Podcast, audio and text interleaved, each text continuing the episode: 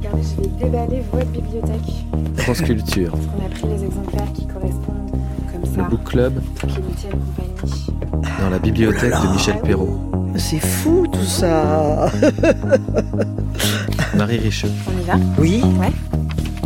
Tout son chemin d'historienne le démontre et les ouvrages qu'elle continue de publier continuent de le dire avec force. Le livre, en tant qu'il contient des vies qui ne sont racontées nulle part ailleurs en détail, en tant qu'il extrait des vies de la masse sombre dans laquelle la majorité des existences a vocation à se dissoudre, le livre, en tant qu'il garde parfois précieusement là où les rares images d'un visage, des dates parfois, juste des dates et des noms, le livre, l'écriture, la recherche sont des outils de lutte contre la disparition. Mais au moment de déballer la bibliothèque de Michel Perrault, je voudrais aussi évoquer une image, celle d'un été du milieu de la Seconde Guerre mondiale. Une adolescente est alitée et elle dévore tout ce que son père possède de romans américains. Là encore et d'une autre façon, là encore, les livres luttent pour la lumière, contre la disparition, contre la nuit. Après avoir évoqué votre rapport à la lecture, dessiné de loin le portrait de votre ou de vos Michel Perrault, nous nous arrêterons sur cinq livres étapes choisis pour l'importance qu'ils ont à vos yeux et nous entendrons les mots de Proust, ceux de Villon, ceux de Woolf, ceux de Vercors, ceux de Veil et ceux de Simone de Beauvoir. Merci beaucoup, Michel Perrault, d'avoir accepté d'apporter un petit peu de votre bibliothèque dans le studio du Book Club. Bienvenue alors un peu chez vous, puisque ces piles de livres sont en quelque sorte euh, une façon de se transporter dans vos bibliothèques. Merci beaucoup de votre, de votre invitation et de votre accueil surtout. Alors, est-ce que ça ressemble peu ou prou à des choses qui vous entourent? Est-ce que vous vivez dans des lieux? Est-ce que vous avez toujours vécu dans des lieux, Michel Perrault, où les livres étaient là? Oui, absolument. Euh, mon père était un grand lecteur et il m'a beaucoup orienté vers les littératures euh, étrangères. Vous l'avez dit, la littérature américaine, la littérature russe aussi comptait beaucoup. Euh, donc j'ai eu de la chance de ce point de vue-là. Il y avait aussi beaucoup de gîtes euh, chez, chez mes parents. Et donc euh, oui, j'ai eu une initiation très tôt aux livres. Et ensuite, je dirais que mes bibliothèques n'ont cessé d'augmenter au point où, comme beaucoup de gens qui ont des livres, on ne sait plus toujours où les mettre et on ne sait plus toujours où ils sont. voilà. Et c'est ça, c'est un problème, ça. Quand les livres deviennent un problème, c'est quand même ennuyeux. Pour autant, est-ce que vous avez dans votre euh, appartement, l'endroit où vous vivez, des endroits euh, précieux où vous savez que vous trouvez l'essentiel, Michel Perrault?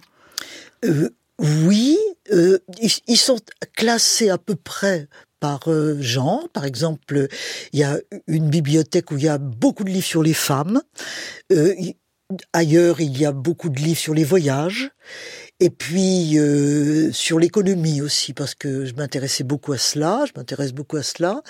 Donc euh, il y y a une tentative tout de même euh, pour euh, les classer un peu. hein. Mais il y en a dans plein d'endroits de la maison et quelquefois il y a des erreurs aussi. Et puis il y y a les livres qui arrivent. hein. Et j'en reçois de plus en plus des livres. Quelquefois ça peut être deux ou trois par jour. hein. Vous aimez ça? J'aime beaucoup en recevoir et quelquefois ça m'angoisse. Ça m'angoisse parce que je me dis mais comment je vais pouvoir prendre connaissance vraiment de ce livre pour remercier par exemple la personne qui me l'a envoyé. Je ne veux pas la remercier sans avoir lu Hmm. ou vraiment regardé euh, ce qui a été envoyé. Donc euh, les livres ont changé de place un petit peu de- dans ma vie, et ce que je ne voudrais pas, euh, c'est que les livres cessent d'être un objet de désir. Comment est-ce que vous gardez ça? Comment vous vous débrouillez pour que ça reste un objet de désir? Oh, j'ai pas besoin de me forcer beaucoup. Hein, j'ai pas besoin de me forcer beaucoup. Euh, simplement, peut-être que ce que je regrette un peu, c'est que les romans aient moins de place dans mes lectures, parce que je fais beaucoup de lectures d'essais, d'histoire, de sociologie, etc. Et quelquefois, je- je perds le roman. Alors, le désir du roman, euh, qui est un désir peut-être plus estival, plus de vacances, euh, c'est peut-être par là euh, que le désir du livre peut perdurer beaucoup. Quelle trace euh, ça a laissé pour vous dans votre corps, dans votre esprit, Michel Perrault, la découverte de la lecture? Parce que là, on parle de désir et c'est vrai que j'évoquais euh, cet été où votre corps est en jeu puisque vous êtes alité dans ce fameux été difficile. Euh, est-ce qu'il y a une comme ça, une sorte de relation entre la personne de lecture que vous êtes et presque l'histoire de votre corps? Oui, oui, encore, il faut dire que au moment où j'étais alité, malade, euh, j'avais 13-14 ans, j'avais déjà beaucoup lu. Mhm. Hein. C'est pas c'est pas l'irruption euh, des livres à ce moment-là, mais c'est vrai que là j'avais beaucoup de temps euh, puisque je devais rester allongé. Bon, mes parents m'avaient installé un petit pupitre sur lequel je pouvais mettre les livres. Dans ce temps-là, j'avais une très bonne vue, donc euh, il n'y avait pas tellement de problèmes pour ça. Et c'est vrai que la lecture, à ce moment-là, ça a été la découverte des littératures étrangères. Mmh. Hein. Et c'était au moment de la guerre. Et la guerre était en fond de tableau avec justement le problème des relations internationales, de l'Amérique, de la Russie, et je lisais ces mmh. littératures-là. Donc euh, il y a eu un lien entre ce moment de lecture, à la fois avec mon corps, mon corps malade, mon corps passif, mais aussi l'activité que je prenais. C'était une espèce de triomphe, au fond, euh, sur ce corps alité, de pouvoir accéder à un autre monde. Et je ne peux pas dire que j'ai gardé un mauvais souvenir de cela. Hein.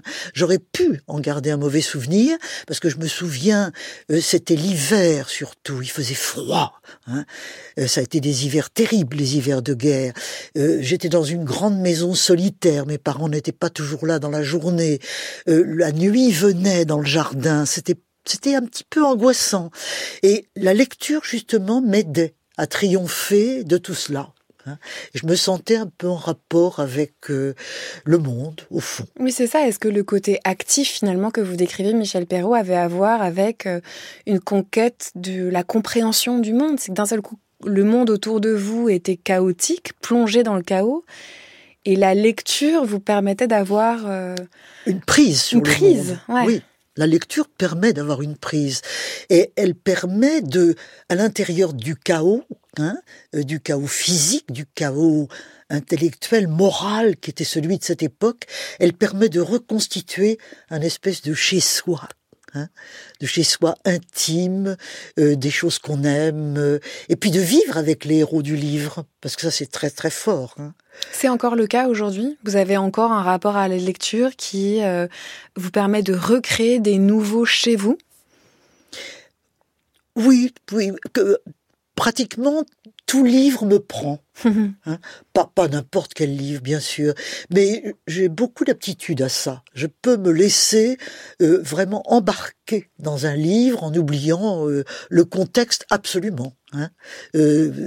autrement dit, pour, pour moi, me concentrer dans une lecture, me concentrer dans un livre, c'est très ancien et ça perdure.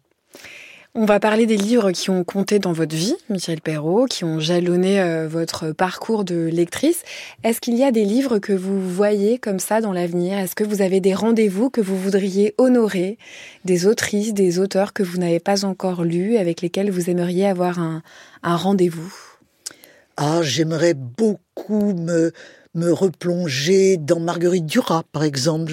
J'envisage de faire cet été euh, une relecture, ou parfois une lecture, parce que j'ai pas tout lu, euh, de, Marguerite Duras. Ça, voilà, quelqu'un avec lequel j'aimerais euh, avoir un rendez-vous. Mais bon, il y, a, des livres que je relis euh, toujours. On, va Comme en quoi, par exemple Ah, ceux dont, euh, ceux dont on va parler, ce sont des livres que ce sont des livres que, oui, Virginia Woolf, je l'aime beaucoup. Euh, et enfin, ce sont des livres qu'on va retrouver tout à l'heure, oui, absolument. Est-ce que vous avez une table de chevet? Est-ce qu'il y a des livres dessus? Non, j'ai pas, pas, de table, de chevet. Non. Pas de livre dessus. Non. Pas de livre juste avant la nuit. Non, ça peut être, mais je les, apporte de mon bureau, mais j'ai pas de table de chevet. On va sortir de votre bibliothèque pour aller vers ces cinq livres étapes.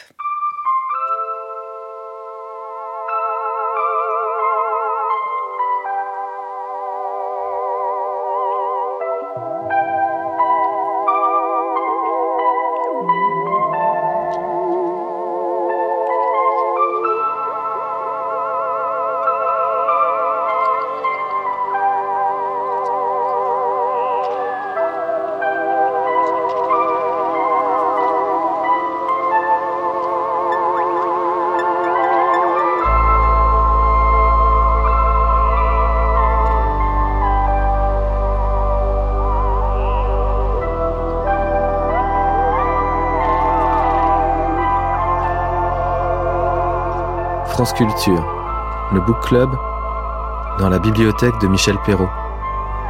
Marie Richeux.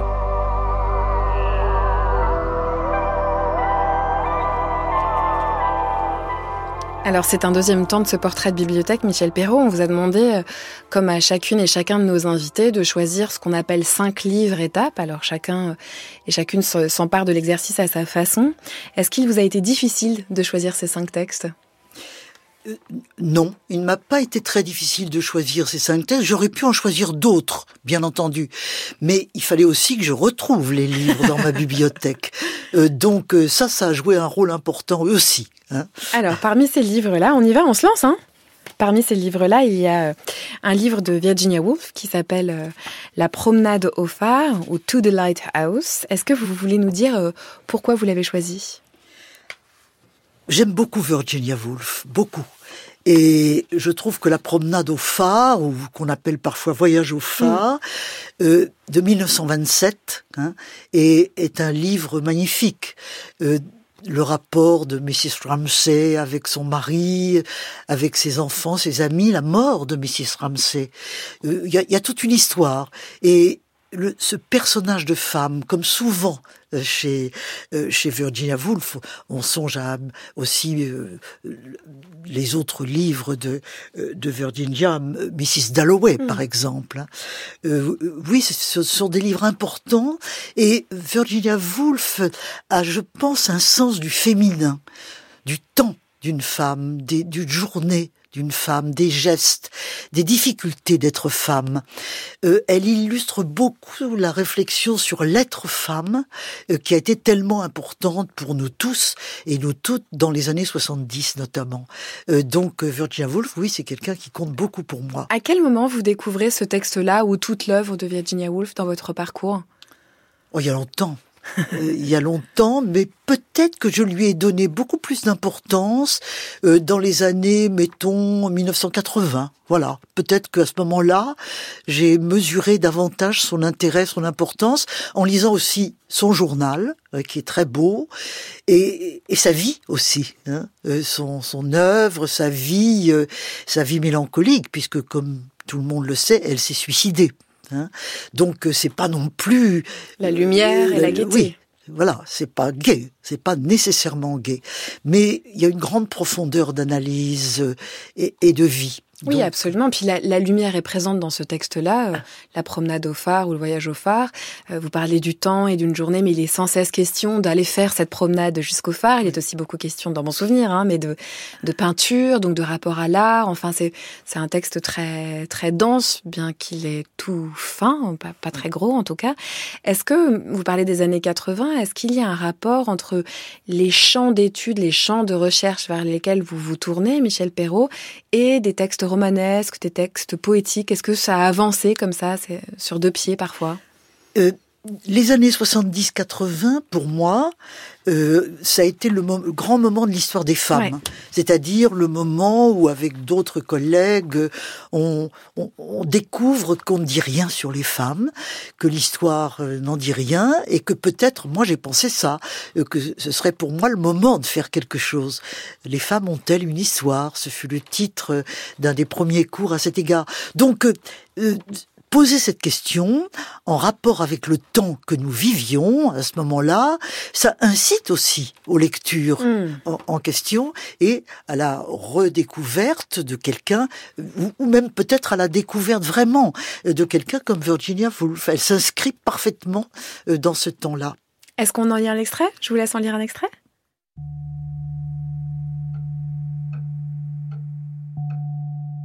Mais Qu'ai-je fait de ma vie? Songea Mrs. Ramsay, prenant sa place au haut bout de la table et jetant un œil aux assiettes euh, qui faisaient une ronde de cercles blancs. William, mettez-vous à côté de moi, dit-elle. Lily, dit-elle avec lassitude, là-bas. Ils avaient cela, Paul Riley et Minta Doyle, et elle, ceci seulement une table infiniment longue, des assiettes, des couteaux. À l'autre bout se trouvait son mari, en train de prendre place, tout recroquevillé, regardant de travers. Quoi? Elle n'en savait rien.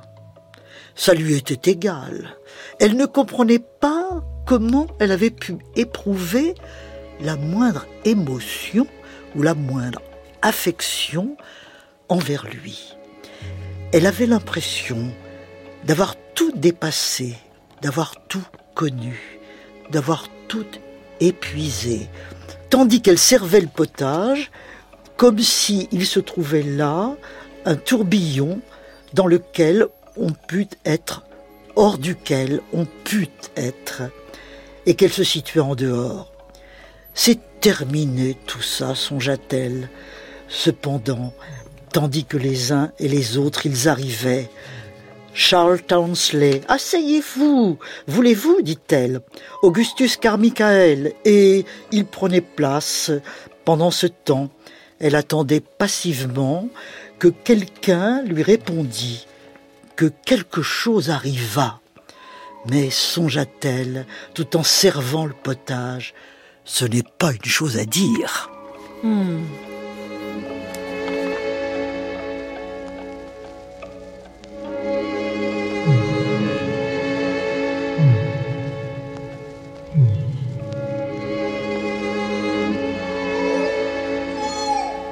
On vient de vous entendre lire Michel Perrault un extrait de La promenade au phare, donc c'est dans une traduction de Maurice Lanoir.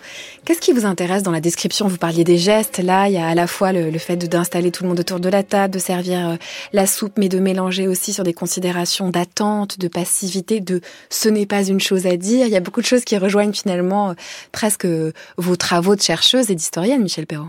C'est un texte magnifique. Hein c'est un texte magnifique à la fois parce que il décrit les gestes quotidiens d'une femme, servir le potage, hein, être le, long d'une table, et puis placer les gens les uns les autres, alors que ça lui est un peu indifférent. Et puis, il y a ce regard fort mélancolique sur son mari, hein, euh, dont elle dit qu'elle ne sait pas trop ce qu'il pense, et au fond, est-ce qu'elle n'a pas épuisé l'idée qu'elle a épuisé sa vie Voilà, c'est c'est pas un texte gay, hein c'est un texte profondément mélancolique d'une femme euh, qui se pose la question de sa, vie.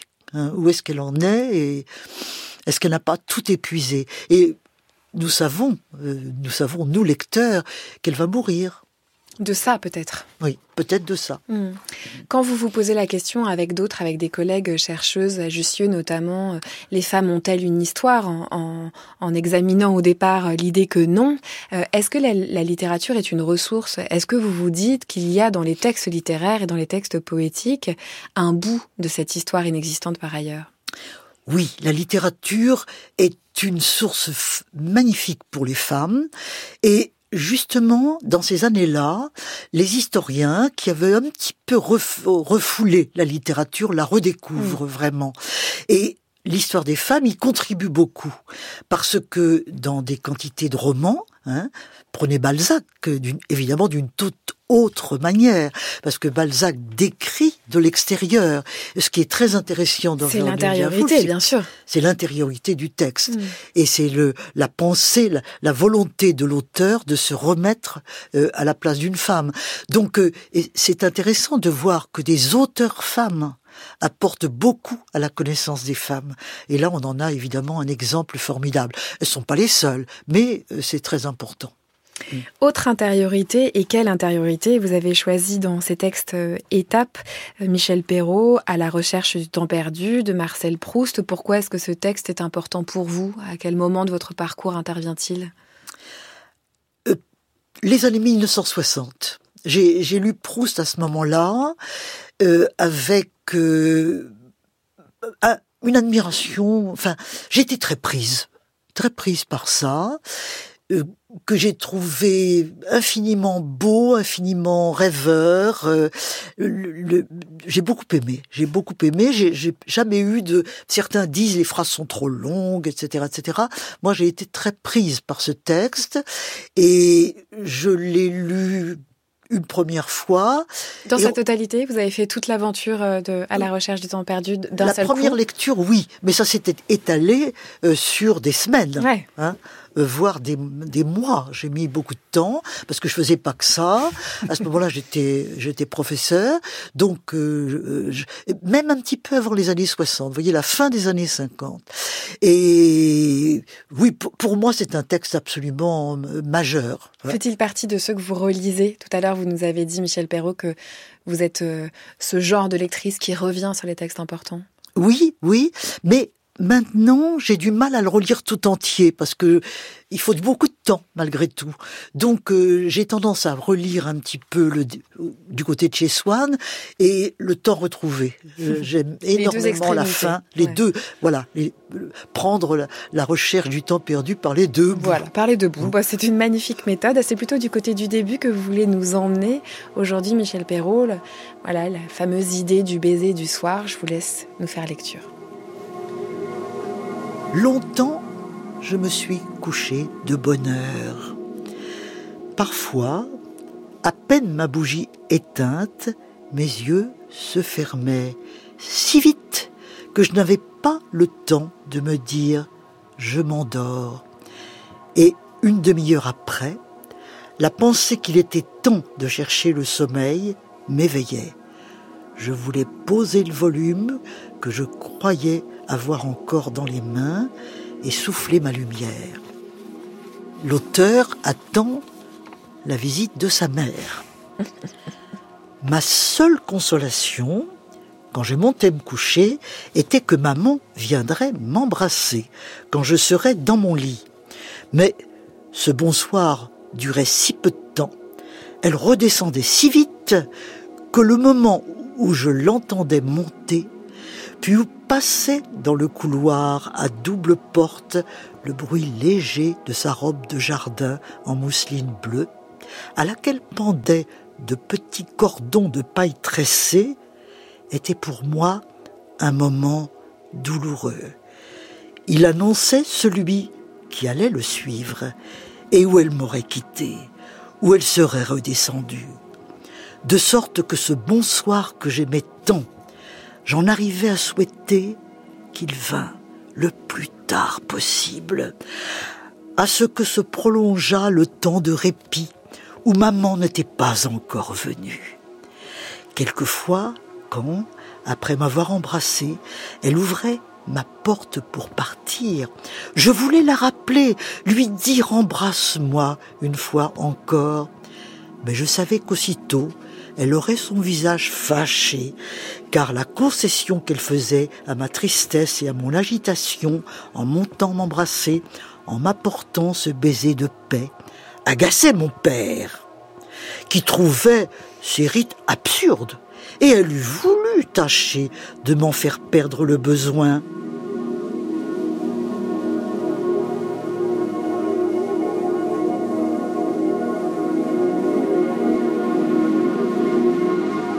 C'est délicieux de vous entendre lire euh, Marcel Proust du côté de chez Swann, Michel Perrault. Euh, vous avez dit j'ai été prise par le texte, mais en fait à vous voir lire, on a l'impression que vous l'êtes encore et qu'il y a quelque chose de très profond dans votre rapport à ce texte.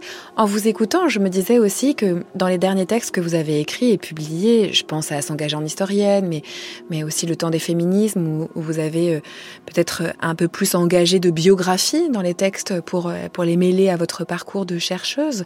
Euh, il est assez peu question de votre mère. Là, on entend Marcel Proust et ses relations avec sa mère. La figure de votre mère est une figure un peu chancelante, moins présente que celle de votre père. Pourquoi?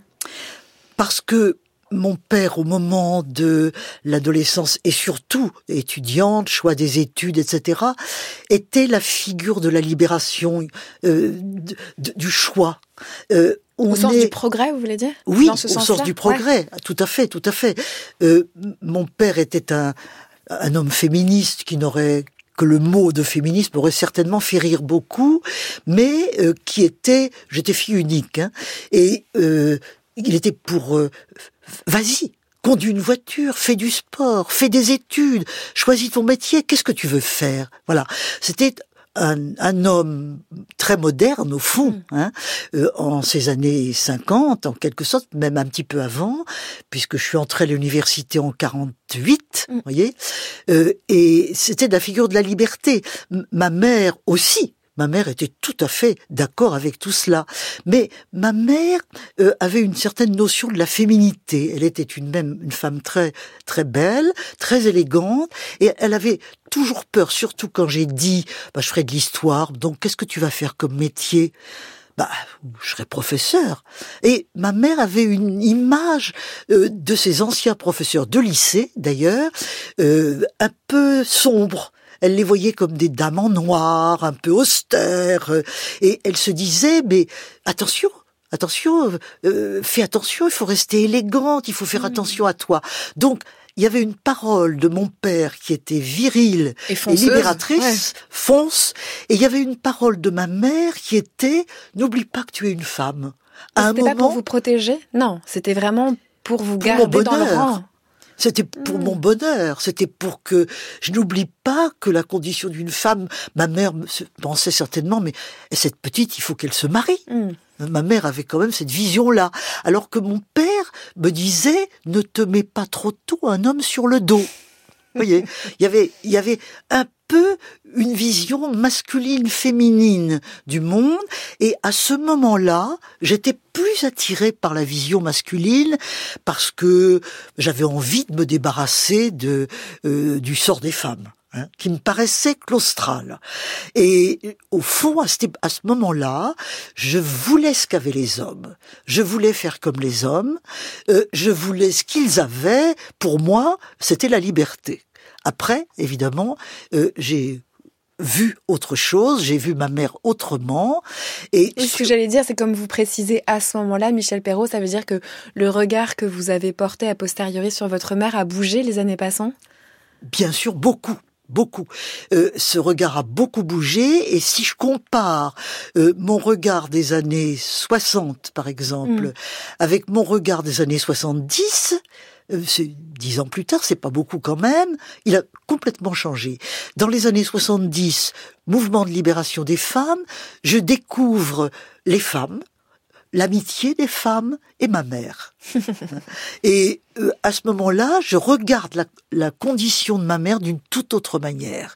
Et je n'ai cessé de retrouver au fond ma mère en revoyant la place euh, qu'elle avait eue dans ma vie et sa propre vie à elle, hein, euh, parce que je me rends compte que elle a toujours vécu pour les autres, Hein, tout en gardant cette élégance qu'elle avait. Euh, et toutes ces choses-là, j'y suis devenue de plus en plus sensible. Bon, bah, vous allez voir, on va aller vers un, drôle de titre après ce qu'on vient de dire, même si ça n'a a priori rien à voir, c'est Le silence de la mer. Euh, c'est un, un texte que vous avez choisi. On va en passer par le film avant d'en évoquer le texte.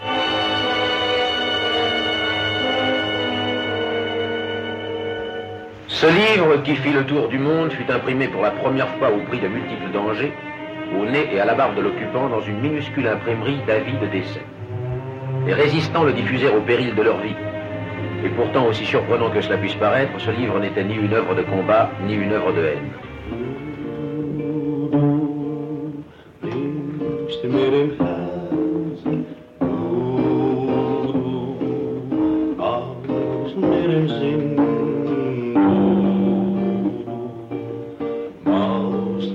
smältsen Snyggt vi går till er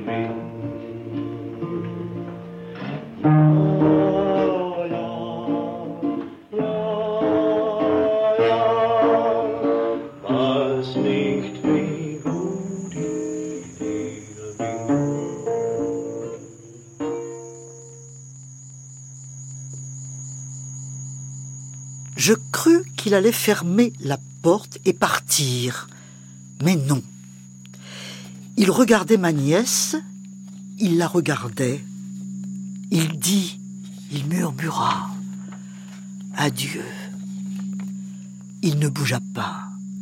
Il restait tout à fait immobile, et dans son visage immobile et tendu, les yeux étaient plus encore immobiles et tendus, attachés aux yeux trop ouverts, trop pâles de ma nièce.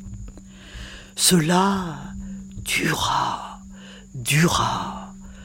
Combien de temps Dura jusqu'à ce qu'enfin, enfin, La jeune fille remua les lèvres. Les yeux de Werner brillèrent. J'entendis Adieu. Il fallait avoir guetté ce mot pour l'entendre, mais enfin je l'entendis. Von Ebronac aussi l'entendit. Et il se redressa, et son visage et tout son corps semblèrent s'assouplir comme après un bain reposant. Et il sourit, de sorte que la dernière image que j'eus de lui fut une image souriante. Et la porte se ferma, et ses pas s'évanouirent au fond de la maison. Il était parti quand, le lendemain, je descendis prendre ma tasse de lait matinale. Ma nièce avait préparé le déjeuner comme chaque jour. Elle me servit en silence. Nous bûmes en silence. Dehors luisait au travers de la brume un pâle soleil. Il me sembla qu'il faisait très froid. Michel Perrault, vous lisez la fin d'un texte qui s'appelle Le silence de la mer, publié le 20 février 1942. Le premier livre des éditions Minuit, fondé clandestinement à l'automne 1941, puis par Vercors, pseudonyme de Jean Brûler. C'est un récit qui met en scène une famille française au cœur de la Seconde Guerre mondiale. C'est un, texte souvent présenté comme un texte très important de la résistance. Est-ce que vous pouvez nous dire quelle importance il a à vos yeux, puisqu'il fait partie des cinq livres étapes du portrait de votre bibliothèque? C'est un texte magnifique, le texte de Vercors, Le silence de la mer.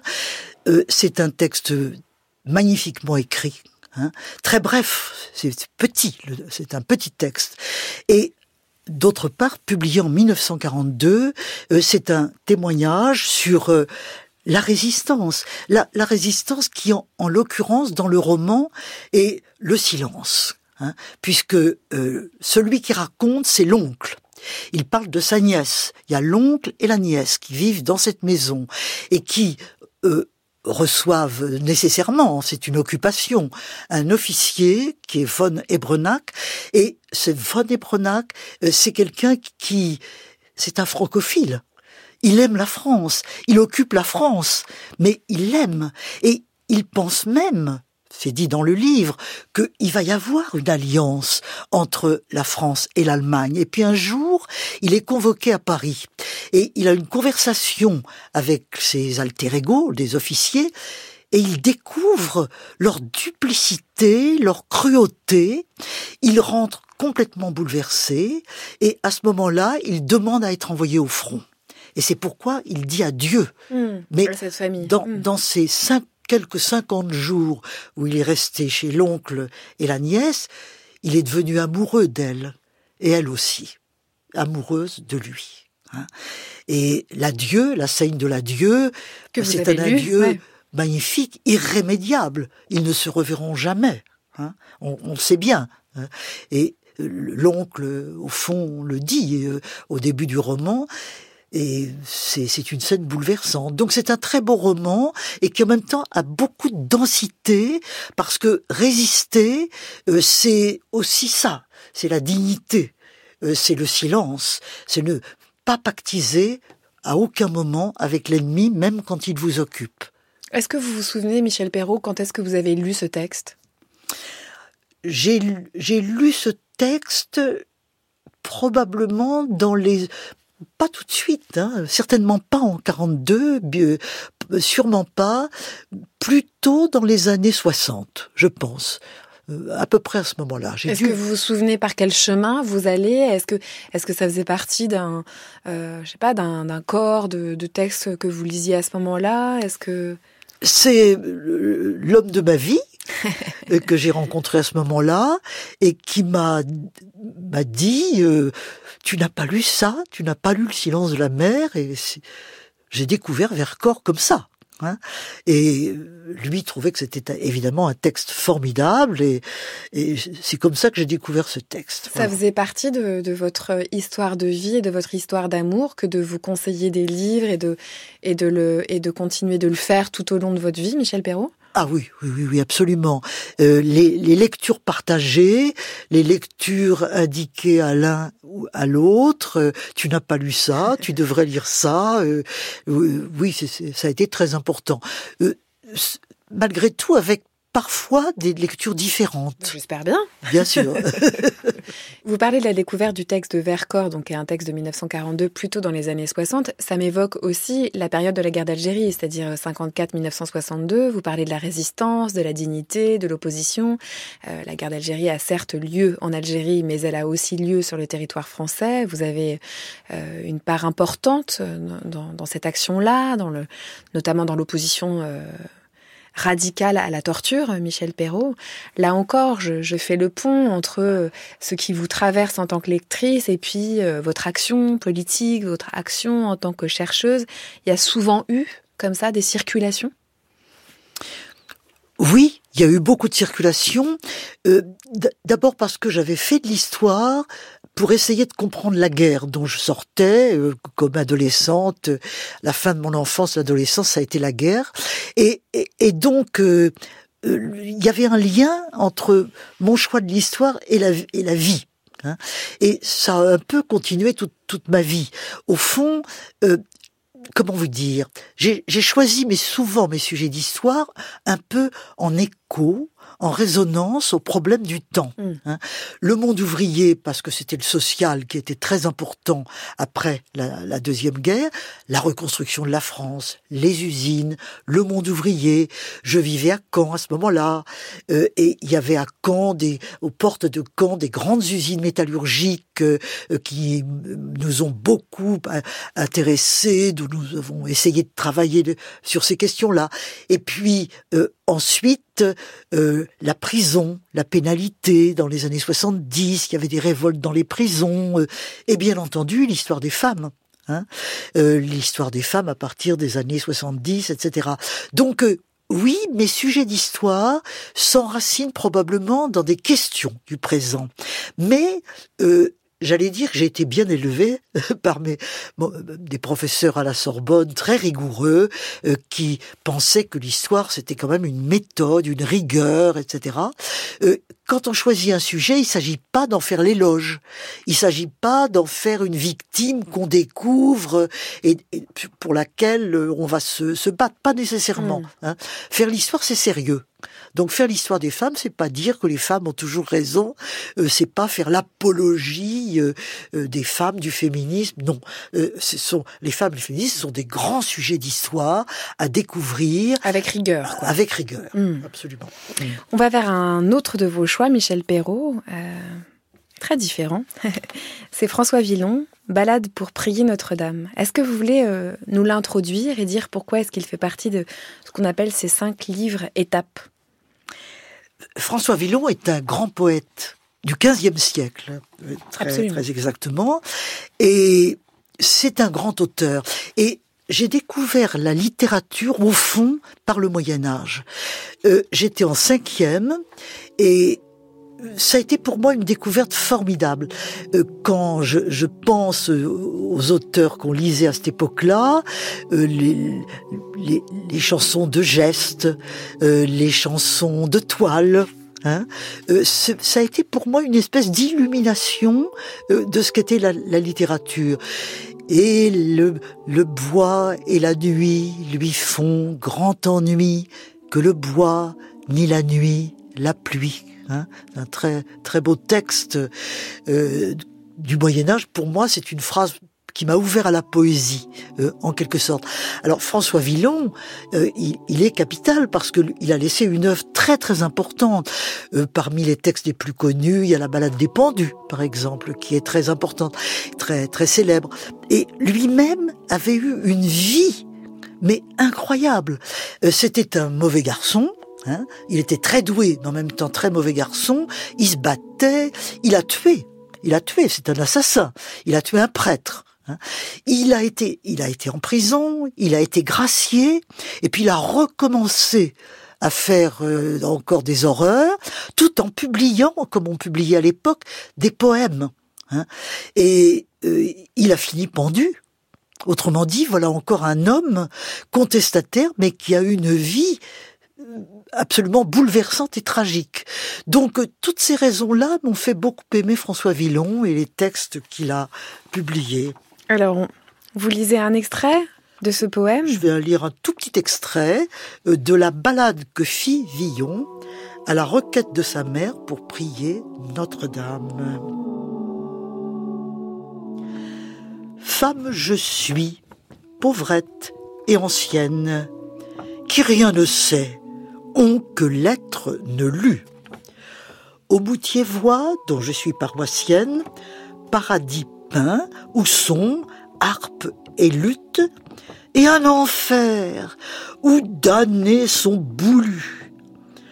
L'un me fait peur, l'autre joie et liesse.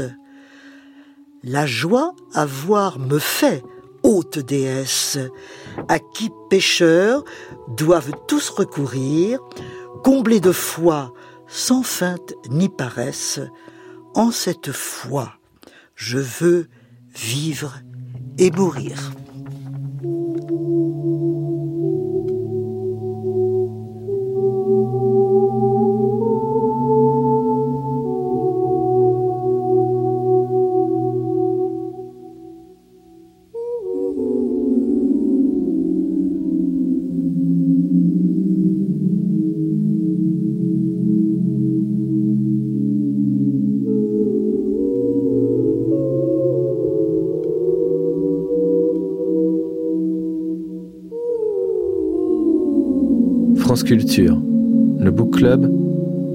Bibliothèque de Michel Perrault.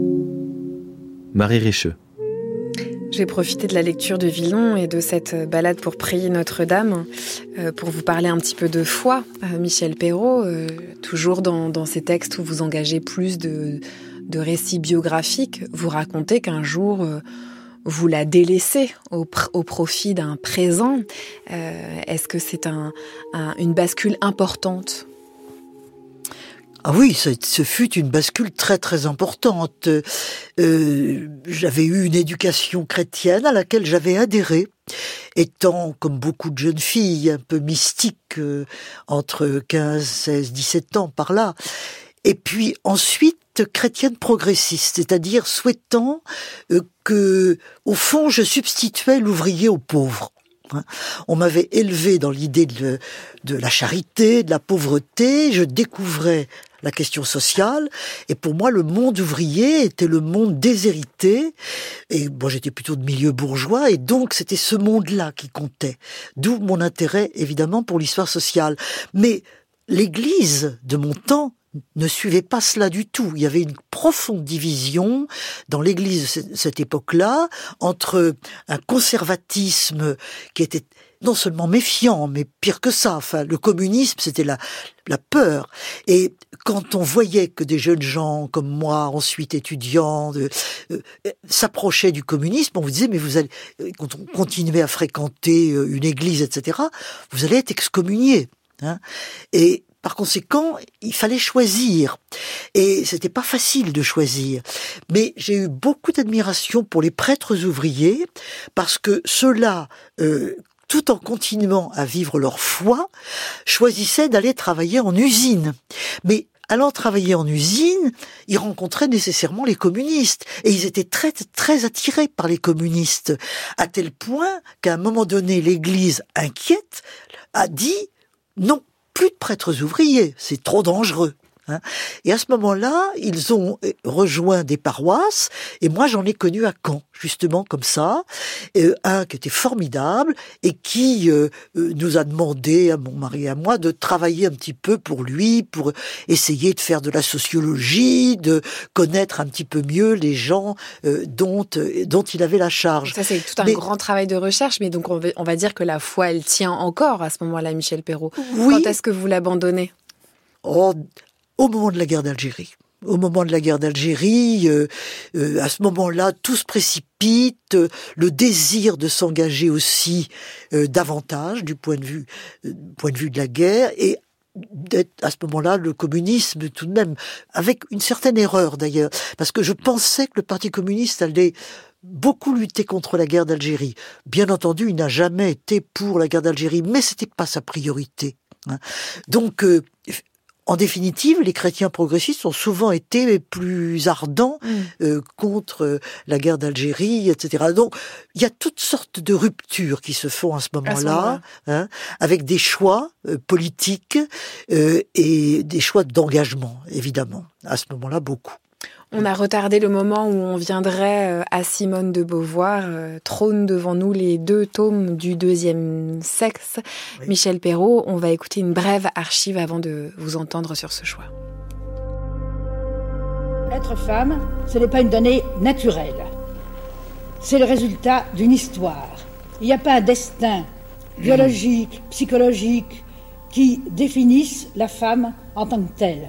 C'est une histoire qu'il a faite, d'abord l'histoire de la civilisation, qui aboutit à son statut actuel, et d'autre part, pour chaque femme particulière, c'est l'histoire de sa vie, en particulier c'est l'histoire de son enfance, qui la détermine comme femme, qui crée en elle quelque chose qui n'est pas du tout une, une, donnée, une essence, qui crée en elle ce qu'on a appelé quelquefois l'éternel féminin, la féminité.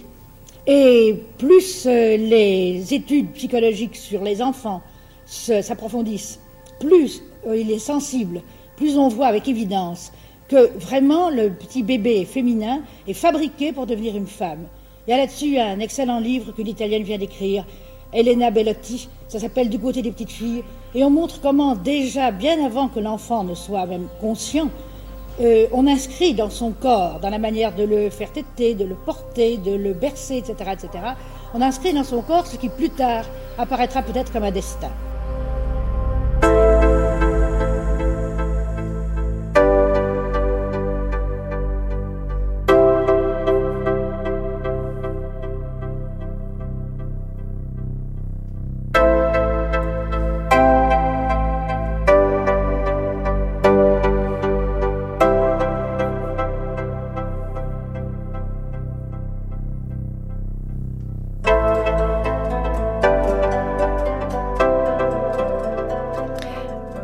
Michel Perrault, on entendait la voix de Simone de Beauvoir dans une archive de 1975 parler euh, de cette fameuse phrase On ne naît pas femme. Euh, vous avez choisi de mettre au programme de ce déballage de bibliothèque le deuxième sexe. Est-ce que vous pouvez redire ou replacer l'importance de la lecture de ce texte dans votre parcours avant d'en lire un extrait? La lecture de Simone de Beauvoir a été très très importante pour moi. Le deuxième sexe est paru en 1949.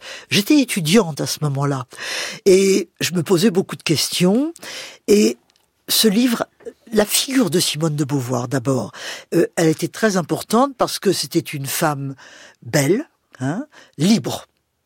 Elle conduisait sa voiture, elle voyageait beaucoup, seule ou accompagnée, euh, elle écrivait, et elle ne voulait pas s'enfermer dans un destin de femme, euh, ce qu'elle n'a pas fait. Hein. Elle distinguait aussi les amours essentiels, Sartre a été l'homme de sa vie quand même, et les amours secondaires. Euh, c'était une liberté incroyable, euh, surtout par rapport à mon euh, pas à mon milieu, mon milieu au fond était très ouvert. Ça vous paraît très lointain? Ça vous hein? paraît très lointain à ce moment-là, quand, quand vous la découvrez en 1949, vous avez l'impression que c'est une liberté qui est euh, extrêmement euh, loin de celle que vous pourriez conquérir ou vivre? Non, au contraire, c'est le contraire. C'est une liberté qui me paraît à, portée, de, la main. à portée de la main si je sais faire les bons choix. voilà. Hein. C'était un peu un appel à la liberté et en même temps des instruments pour comprendre. Alors, je n'ai pas lu tout le deuxième sexe tout de suite. C'est quand même volumineux, pas si simple que ça à lire, hein, surtout pour une étudiante encore. Donc je, je l'ai lu, mais en ayant le sentiment que c'était un livre très très important et que j'allais devoir un peu plus tard me l'approprier, ce que j'ai fait après l'agrégation euh, dans les années 52-53, euh, hein, quelques années après. Vous décidez de nous en lire un passage, on vous écoute. On ne naît pas femme, on le devient. Aucun destin biologique, psychique économique ne définit la figure que revêt au sein de la société la femelle humaine. C'est l'ensemble de la civilisation qui élabore ce produit intermédiaire entre le mâle et le castrat qu'on qualifie de féminin. Seule la médiation d'autrui peut constituer un individu comme un autre. La passivité qui caractérisera essentiellement la femme féminine est un trait qui se développe en elle dès les premières années. Mais il est faux de prétendre que c'est là une donnée biologique. En vérité, c'est un destin qui lui est imposé par ses éducateurs et par la société. L'immense chance du garçon, c'est que sa manière d'exister pour autrui l'encourage à se poser pour soi. La femme, on la traite comme une poupée vivante et on lui refuse la liberté. Ainsi se noue un cercle vicieux, car moins elle exercera sa liberté pour comprendre, saisir et découvrir le monde qui l'entoure, moins elle trouvera en lui de ressources, moins elle osera s'affirmer comme sujet. Un petit montage que vous avez effectué dans le deuxième sexe de Simone de Beauvoir, vous le disiez, c'est un instrument de compréhension, c'est quelque chose qui euh, vous apparaît immédiatement, Michel Perrault, comme un texte important. Pourtant, il y a du temps entre votre découverte en 1949, vous êtes à la Sorbonne, vous vous proposez presque euh, d'en faire votre sujet d'étude auprès de la Brousse qui euh, vous conseille de faire autre chose. Et puis, il y a du temps qui s'écoule avant la création de ce séminaire à Jussieu et l'ouverture de ce grand champ euh, d'histoire des femmes. Ça veut dire quoi? Ça veut dire que vous avez cheminé pour pouvoir euh, vous approprier ce sujet-là comme étant le vôtre de, de, l'historienne que vous étiez? Oui, j'ai cheminé, bien sûr. Euh, une vie, c'est toujours un chemin. Et d'abord, j'ai donné priorité plutôt au monde ouvrier, au social, à, tout cela, tout en étant féministe. Enfin, féministe, euh, peut-être pas revendiquée, mais dans, en avançant dans la vie, euh, en m'appropriant les choses, euh, etc. Et, mais je n'avais pas idée d'en faire un sujet d'histoire, voilà. Hein. Et les années 70, ça, c'est la liberté et même l'incitation à en faire un sujet d'histoire. Ça, ça a été très, en effet, très important. On parle des livres importants et je l'ai sous les yeux, je sais qu'il l'a été. C'est un texte de Simone Veil, une autre Simone, La condition ouvrière. On en revient presque à vos débuts d'historienne, Michel Perrault. On l'a dit plusieurs fois. Vous entreprenez un très très grand travail sur la condition ouvrière. C'est votre premier travail de recherche. C'est aussi le sujet de votre thèse consacrée à la grève. Est-ce que vous voulez nous dire pourquoi ou à quel moment est-ce que vous lisez La condition ouvrière de Simone Veil? Je, lis La condition ouvrière de Simone Veil euh, presque quand elle est parue, à peu près, hein, euh, dans les années 51. Euh, J'ai passé l'agrégation en 51. J'avais déjà fait des recherches sur les grèves ouvrières à l'incitation d'un professeur Labrousse et je, n'avais pas tellement dans l'idée de faire des recherches, mais euh, la brousse m'y incitait beaucoup, et en définitive, j'ai fait en effet une thèse là-dessus. Donc, je lisais beaucoup de textes à cet égard. Et puis la, figure de Simone Veil, W, hein, euh, la philosophe, était quelque chose de euh, considérable. J'avais lu d'abord son premier, enfin un de ses premiers livres qui s'appelle La pesanteur et la grâce, car elle venait de milieux chrétiens. Hein.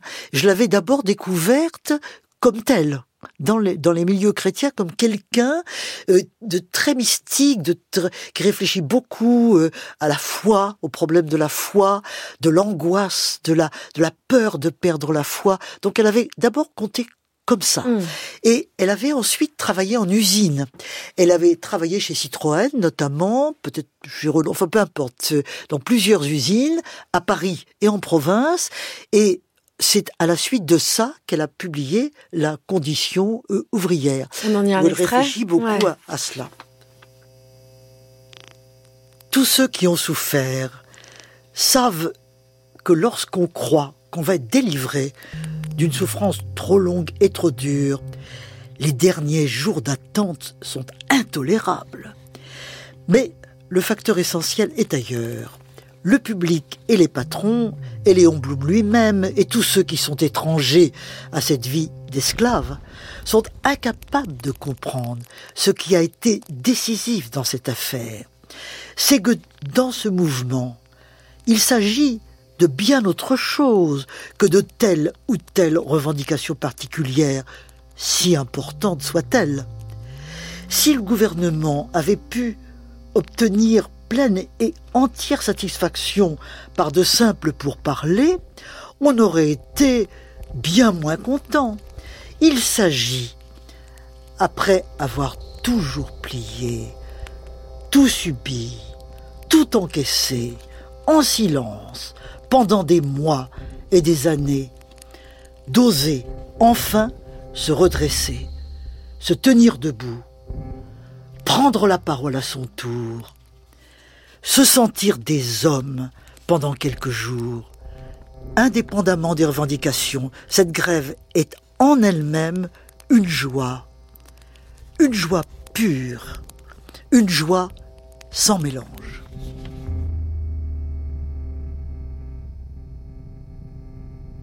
C'est un très beau texte euh, qui sent bien la joie de la grève. La grève n'est pas seulement un moyen euh, de pression, elle l'est, bien entendu. Elle est aussi un mode d'expression. Hein. Et ça, euh, Simone Veil l'a très très bien senti. Elle a vécu des grèves euh, et elle s'est rendue compte que dans les grèves, eh bien, les ouvriers posaient leurs revendications, mais aussi ils sortaient dehors, ils sortaient de l'usine, ils parlaient, ils chantaient. D'ailleurs, un peu après, il y a des citations elle, parle des chansons hmm. et elle dit on chantait pas l'international ou la marseillaise, on, on, chantait des chansons, voilà, et on dansait et on chantait. Et quand j'étais enfant, J'habitais euh, dans le quartier euh, de la rue Saint-Denis, boulevard Sébastopol. Il y avait à cette époque-là le sentier. Il y avait beaucoup de petits ateliers qui étaient des ateliers où il y avait des jeunes filles. Et pendant le Front populaire, eh bien, ces ateliers étaient occupés par elles. Et moi, j'avais à cette époque-là 8 ans. Hein, et je me souviens très bien de ça. Qu'il y avait des chants. Ah oui, elle chantait beaucoup. Et moi, je trouvais ça formidablement drôle et gai.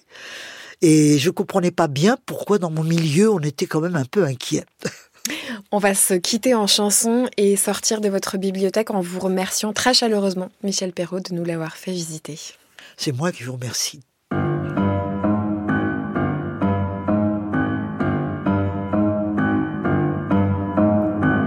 Soy la que manda, soy la que sabe. Anciana leyenda, alma salvaje, yo soy la que sana. Me conoces, ¿no? Me llevas en ti. Vivo entre dos mundos cuando siembro, siembro profundo. Vous retrouverez toutes les références des textes évoqués par Michel Perrault sur franceculture.fr à la page du Book Club. C'est aussi sur cette page que vous pouvez redécouvrir ou découvrir tous nos portraits de bibliothèque au son. C'était Ruben Karamazine à la réalisation Anna Olvec. Un grand merci à toute l'équipe du Book Club.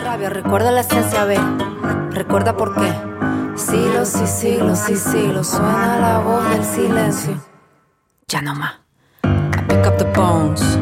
I pick up the bones. Loba. I pick up the bones. I pick up the bones. Loba. Recojo los huesos. Recojo los huesos. Loba. Recojo los huesos. Recojo los huesos. Loba.